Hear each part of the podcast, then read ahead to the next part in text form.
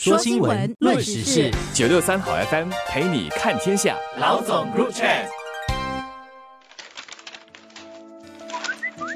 你好，我是罗文燕，华文媒体集团营运总编辑。你好，我是吴欣迪，联合早报总编辑。新加坡在今年五月举行的第三十二届东南亚运动会，可说是取得相当不错的总体成绩，一共夺得了一百五十八面奖牌，而其中金牌数目比上届冬运会多。但是，我国足球在二十三岁以下队的表现却差得震惊了本地体育界。二十三岁以下队在四场小组赛中没有赢得任何一场比赛，在小组赛中垫底出局，而在最后一轮小组赛更是以零比七的成绩惨败给马来西亚。我国和马国两队其实都已经是提前遇到淘汰了，但是在这场走过场性质的比赛中，我国的球队却如此溃不成军，可说是遭遇了耻辱性的一仗。这也是自二零零一年以青年队参加冬运会以来，新加坡足球在冬运会中输得最惨的一次。惨败后，新加坡足总请来功勋主帅吉达辛作为主席，与足总理事会成员林东海、拉扎里和哈曼组成独立调查委员会。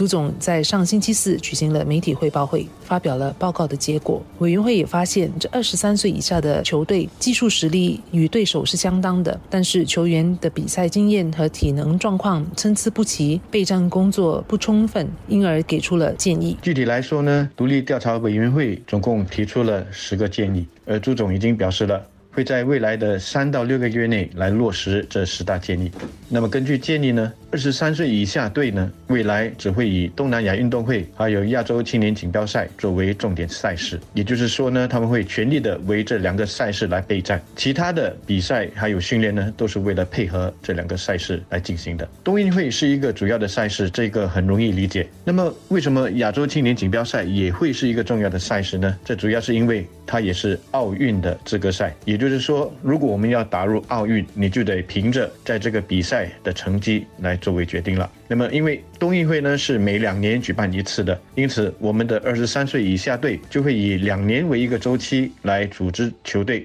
那么未来二十三岁以下队呢，也会纳入国家队的旗下，也就是说，他直接由国家队的这个主教练来统帅。二十三岁以下队的主教练就直接的向国家队的主教练来报告。那么这两个不同年龄的球队呢，以后就能够更好的来衔接。我们出色的年轻球员呢，就可以直接的晋升到我们的国家队。那么其他的建议还包括了说，为球员制定一个个体发展的计划，那么来确保说他们在比赛的时候呢，是处在一个。很好的这个境界的水准，其他的还包括了说改变新联赛的这个章程，让我们的二十三岁以下的球员能够获得更多的上场的时间。换句话说呢，就是要让他们累积更多的实战的经验。最后建议还涵盖了运动员的心理的建设、团队的建设，还有关于饮食啦、伤病缺勤啦等等的这个规范的内容。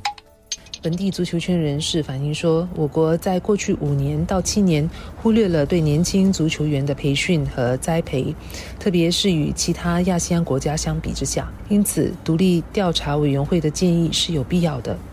朱总有说，这次的检讨不是要追究责任，但从委员会提出的建议，其实就暴露出我国青年足球队其实是面对很根本性的问题，是需要整顿整体的机制。有些本地足球教练认为，最新的建议方向是对的，但仍然不足够，也不够深入。比如说，将心理训练常态化，让球队在比赛前有体育心理治疗师的支持。而足球教练认为，其实足球队应该是在一开始就有体育心。心理治疗师，而不是在赛前才有，因为球员与治疗师是需要时间来建立互信和关系的。然而，以青年队目前的状况而言，大家一致都同意说，这套建议和落实这十项建议是有必要的。而建议落实了，也不是立竿见影的，而是需要相当长的一段时间才能见效。朱总的目标是希望二十三岁以下队能在四年后重振旗鼓。青年队是国家足球队的一个人才阶梯。我国男子足球国家队目前在世界名列第一百五十八，已经比一九九三年第七十三名的最高排名滑落了八十五个名次。如果现在不再整顿较为年轻的球队，我想我国国家队接下来的表现也不大可能有大幅的提升。朱总还有那些受访的专家。谈到的这个心理建设听起来很深很玄，为什么我们的年轻球员呢会缺乏心理建设？或者说需要心理建设呢？他的意思是说，我们的年轻球员缺乏斗志吗？或者是说他们没有破釜沉舟那种求胜的意志力呢？我在想，这个是一个二十三岁以下足球队特有的问题，还是它是一个更广泛的社会普遍性的问题？我们的年轻人整体来说，是不是太过于安逸，太过于满足现状，那么缺少一种求胜的意志力呢？如果这是一种普遍的现象，那我们面对的问题就要比二十三岁以下足球队的这个问题还要来得更大了。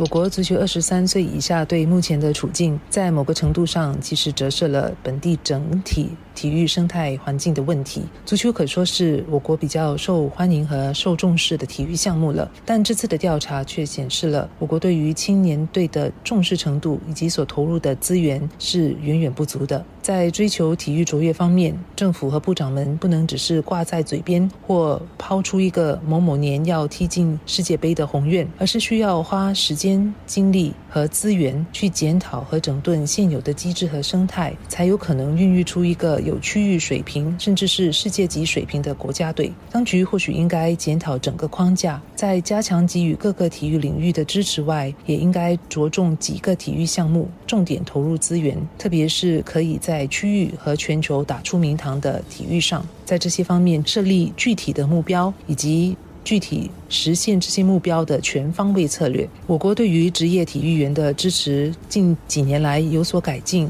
但也仍然不足。特别是在对于青年运动员在读书和在毕业后职业方面的支持，我想现在是时候去积极检讨各个主要青年队的情况了。特别是其他如足球一样的团队项目，如排球、水球等。不要再重演足球二十三岁以下队的情况，因为惨败了才有立马去检讨和改革的行动，这样就显得太过被动了。我从一个外行人的角度来看新加坡的足球，有一点我感到十分费解的，就是新加坡并不是一个不重视足球这个运动的国家，也不是说我们没有资源去支持足球队的发展，但是别说是世界级的球队。或者是亚洲级的球队，就连一个像样的东南亚级的这个球队，我们为什么也培养不出来呢？人口是一个方便的借口，但是你仔细的研究的话，人口是不能够作为借口的。克罗地亚，它人口有多少？四百多万人，人家前两届的世界杯都打进了四强。其他五百多万人口的欧洲国家，比方说挪威、芬兰、丹麦，水平高出我们岂止两级。那么十大建立出来。而且落实之后，我们距离要成为一支能够打进冬运会决赛的这个队伍，究竟还有多远？需要多少的时间？我不清楚。当局也好，足坛的一些人在受访的时候所说的也好，都说呢是要给球队一些时间，要有耐心。这点我也很同意，但不能够把我们的耐心当成是理所当然的。那么，请不要误会，我并不是要在这个时候给我们的足总浇冷水，我其实呢是恨铁不成钢啊。